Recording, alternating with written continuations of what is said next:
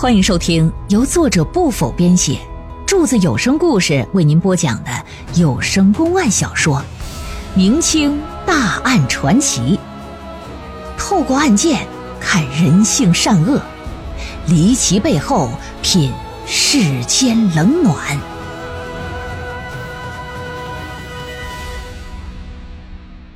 阳谷奸情人命案第二回。老爷说：“这时近中午了，早上起来我们都没吃饭呢，有点饿。”老李头一听，哎，好啊，大人你留在我这用餐呢，简直了，蓬荜生辉！赶紧的吧，这边请，这边请吧。一路引荐，就来到专门吃饭的这个饭厅来了。一看面积啊还不小。哎呀，桌椅板凳啊，用的都是上好的楠木所制啊，挺上讲究。不过引起老爷注意的呢，是靠墙所摆放一个能有六个人环抱过来的一个大酒缸。这个酒缸上啊，啊，都放着红纸封着，缸身上呢写着不同粮食酿造的一些个工艺。还有里边所泡的药材的名字，拢共啊有六口大缸。看来李员外平日很喜欢喝酒啊。依次的打着缸前走过，拿手呢在缸里就弹了弹，发现都是实音儿，说明里边是灌满的。回大人，平时啊，呃，确实喜欢喝两口，不过我这不是什么好酒，都是自家酿的一些浊酒。呃，大人要不要尝试尝试？好啊，来两碗，但也无妨嘛。阳谷县的人那都能喝。为了款待啊，赶紧的吧，丰盛佳肴往上上。上等的酒席还请了村里几个德高望重的长辈来搁这作陪。酒席宴前呢，这些人是推杯换盏，谈天说地，好不快活。吃饱之后，一桌子人，包括厉占修在内，几乎都喝醉了，只有老爷。是气不长出，面不改色。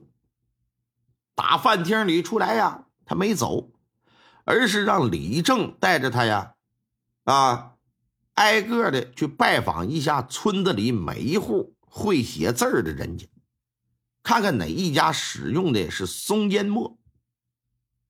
何安、何全这也分头去排查，排查了将近一个时辰，结果回来一看，没有一家是使用这个墨的。老爷得知这个情况，说是啊，要用毛笔写几个字儿，就让管家呢带他到了厉占修的书房来了。厉占修的这个书房啊，比林小女那间呢还宽敞，还气派。来到写字台，在管家低头研墨的时候，老爷信手就拿起一支毛笔，在鼻子前闻了闻。这边研完墨了，拿笔蘸得了墨。刷刷刷刷刷就开始书写呀，在书写的过程当中，又闻了闻字迹里的味道，然后把写好的字儿啊一卷，放到袖筒里。到了傍晚时分，厉占修也醒了酒了，打着哈欠，伸着懒腰，打卧房里就出来了。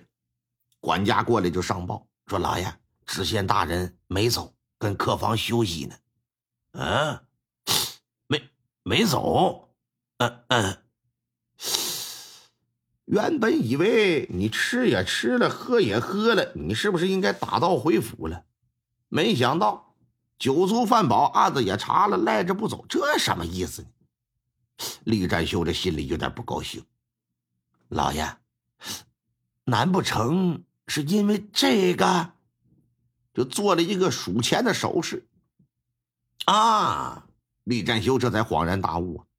马上回到房间，取了二百两纹银呢，之后就独自一人呢，来到老爷休息的客房里了。大人，呃，您休息的还好啊？你这宅院比我那县衙都好，怎么可能休息的不好啊？大人，您说笑了，草民这寒宅陋室，哪能和县衙相提并论呢？不过，想要维持，呃，还算是说得过去吧。呃，但是，还得以后希望大人多多关照啊！啊，说完就把那二百两银票就拿出来，这是草民一点小心意，就当做大人的茶资好了。大人看了一眼银票，你的心意本县心领了，但是钱嘛，就算了。呃，莫非大人嫌少？当然不是，而是本县不需要，不收钱也是我为官的一个原则呀。呀哈，李占修从来没见过不收钱的官儿。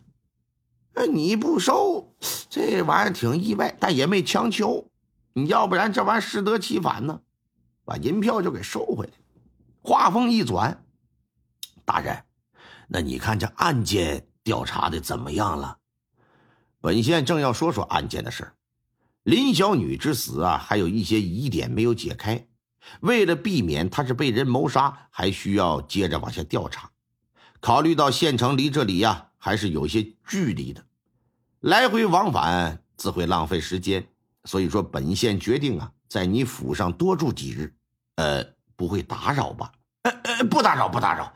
大人能在我这寒舍居住，那简直三生有幸，我求都求不来。呃，但只是不知我弟媳之死还有哪些疑点呢？哎呀，要说疑点呐，可是很多呀。譬如说他的上吊吧，正常一个人上吊自杀呀，哎，脖颈受力点呢，肯定是在下巴这个部位，而其他部位呢，即便是有勒痕，应该也会很浅。但林小女脖颈两侧有很深的勒痕，甚至说脖颈后头脖梗的位置都有勒痕。出现这种情况，不可能上吊吊到后脑勺吧？想来应该是被人拿绳子给勒的，然后再给挂到悬梁之上，制造一种上吊的假象。别的不说，就单凭这一点，你说我应不应该往下查呀？呃，该该该该该，当然应该往下查，而且必须得查个水落石出。要不说您能做官呢？您观察的真是细致入微呀。草民我一个乡野粗人。大人呐，您稍作休息啊，我这就命人准备晚饭。当夜无话，第二天早上，老爷早早的就起床了，打房间里出来，哎，这就碰上同样喜欢早起的这个厉占修了。厉占修就问说：“老爷休息的怎么样？”“嗯，休息挺好。”之后啊，老爷提出来了，说：“我想上村子里转转去。”说：“行啊。”这就带着出了家门。在村子里边就来回的走来走去，俩人走的挺慢，一边走一边就闲聊。厉占修呢就给他介绍村子里的情况。正在这时啊，忽听二人身后有人呼唤：“老爷，老爷！”转身一看，谁呀？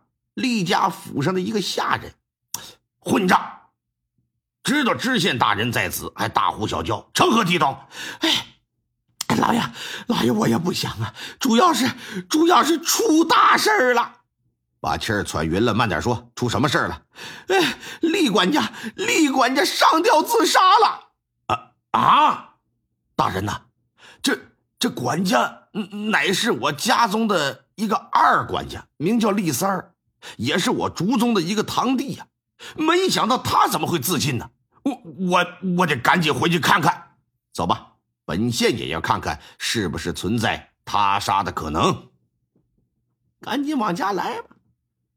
二管家厉三儿住在厉家的西跨院。到了院子呀，一看门口站着很多下人。老爷进得屋中，一眼就瞅着房梁顶上吊着的这位。之后呢，提鼻子一闻，有一股酒气看了看房间里的角落。这屋里没有其他人进来过吧？没有。看到厉管家上吊之后，我这马上就找老爷报告了。来呀，把他取下来吧。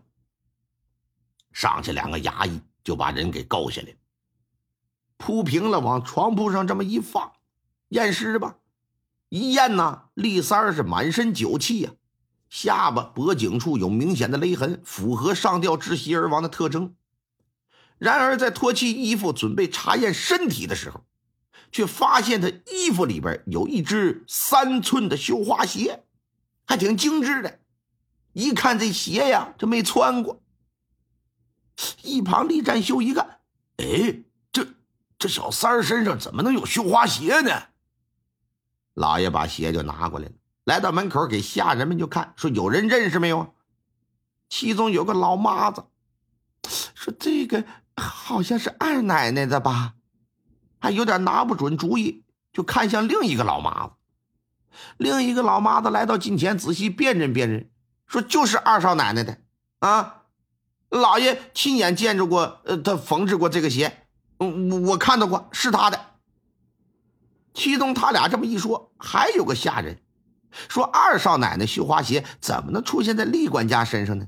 难不成这这这这这厉管家和二少奶奶，哎，就一副欲言又止的样厉占修就阴沉着一张脸，说：“胡说什么？事情没调查清楚之前，别在这乱嚼舌根子。我不相信二少奶奶和管家会有什么不正当的关系。”哎，大人，您看。他这身上啊，还有一首诗。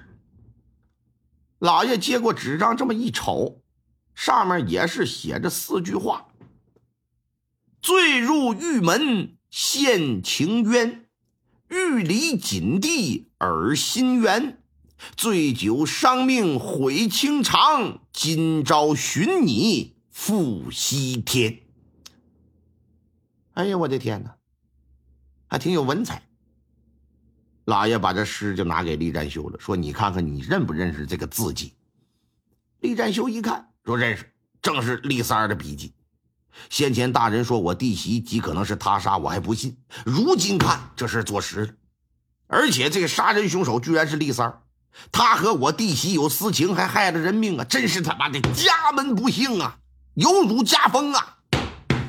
这气的搁这啪啪啪直拍桌子。但是几掌过后。再看那厚厚的桌面，让他都给拍裂了。老爷瞅了瞅，李员外，事已至此啊，你也不用太过于悲愤。既然出了人命，又和那林小女之死牵扯到一块本县肯定是要把事情给调查个水落石出。这样，你先出去吧，让外头看热闹的这些个下人也都散了吧。李占修就出来了。顺手把门口这些人就也都驱散了。老爷把这首诗也拿到鼻子前闻了闻，发现呢还有股淡淡的香味儿，啊，这香味儿啊正是松烟墨的味儿。仵作呀就把厉三身上的衣服都给扒了，仔细的检查每一个部位啊，除了脖子上有勒痕之外，再没有其他的伤势，由此断定上吊而亡啊。验尸结束呢。老爷让人把这尸体啊暂存在棺椁之中，啊，和其他的衙役、仵作等人呢就吃早饭去。吃过早饭，回到房间就盯着呀，从厉三身上发现的那只绣花鞋若有所思。这时，一仆人拎着一壶茶就来了，打算给老爷换壶茶。可就在倒水的过程当中呢，由于劲儿使大了，倒猛了，这水花呀就溅在了鞋上。哎呦喂！仆人赶紧放下水壶，想拍打那水珠，别动，让老爷就给拦住了。拿着绣花鞋上下仔细端详一番，老爷这嘴角可就笑了。下人挠了挠脑袋，心说：“这什么病啊？这是这老爷，看这鞋你乐什么呢？”呃，我问你一件事儿，呃呃，大人您说，小人一定知无不言。你和今早刚吊死的管家厉三儿关系怎么样？呃，回大人，我俩关系非常好。不瞒您说呀，我就是厉管家给我招到府中的。得知他上吊，我这心情可以说是非常难过。这厉三儿平日里酒量如何？能喝多少？呃，最多也就半斤的量。但是这个半斤呢，可不是说喝下去就醉得不省人事了。半斤喝完呢，他只会头晕。一般这个程度呢，他就不喝了，因为他常说呀，喝多了误事儿。小人进府快三年了，我还真没见他喝醉过。嗯，行了，你下去忙吧。听众朋友们，本集播讲完毕，感谢您的收听。